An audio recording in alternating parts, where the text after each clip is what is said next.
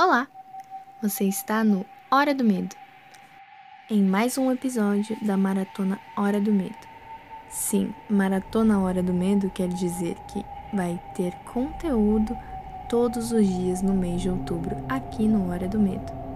Então, não deixe de nos mandarem sugestões lá no Facebook, no Instagram ou no YouTube. No Facebook e no Instagram estamos como horadomedo.club e no YouTube como Hora do Medo, ok?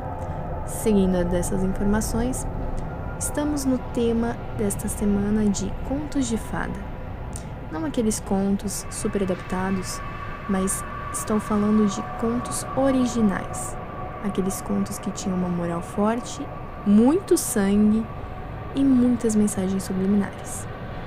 Se vocês quiserem, deixem aqui nos comentários se vocês querem a parte psicológica das mensagens subliminares de todos esses contos.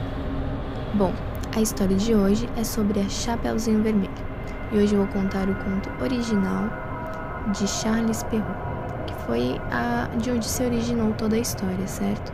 Os irmãos Green fizeram a sua adaptação, que é mais ou menos como nós conhecemos hoje, incluindo o caçador, que fez a história ter um final feliz. Mas a de Charles Perrault, que é a original, era muito mais sangrenta. Bom, vamos lá. Em um certo dia, a mãe de Chapeuzinho Vermelho pediu para que ela levasse pão e leite para sua avó, que estava muito doente. Então, ela concordou. Mas antes de sair, sua mãe falou: Chapeuzinho, não converse com estranhos, vá direto para a casa de sua avó antes que fique tarde. Então ela acenou com a cabeça e saiu de casa.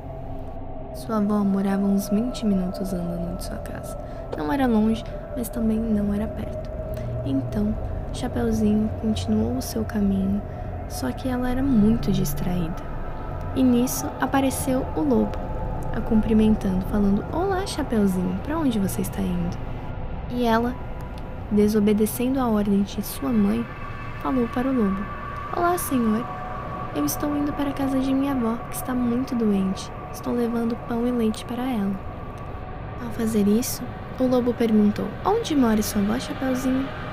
E ela lhe respondeu: Ah, não mora longe, é só você seguir essa trilha até o final.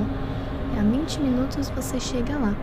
Então ele falou: Ah, então tudo bem, Chapeuzinho, melhores para sua avó. E foi embora. Chapeuzinho continuou seu caminho enquanto o lobo pegou um atalho para a casa da dela, onde ele chegou primeiro, entrou simplesmente e quando viu a velha deitada na cama, ele mordeu o seu pescoço, a matando. E depois ele resolveu cortá-la em pedacinhos e fazer uma sopa. Fazendo a sopa, ele colocou as roupas da velha e deitou na cama, esperando que Chapeuzinho chegasse lá. Quando o Chapeuzinho bateu na porta, o lobo falou: Entre, minha filha, entre. Eu estou muito doente, não consigo levantar da cama.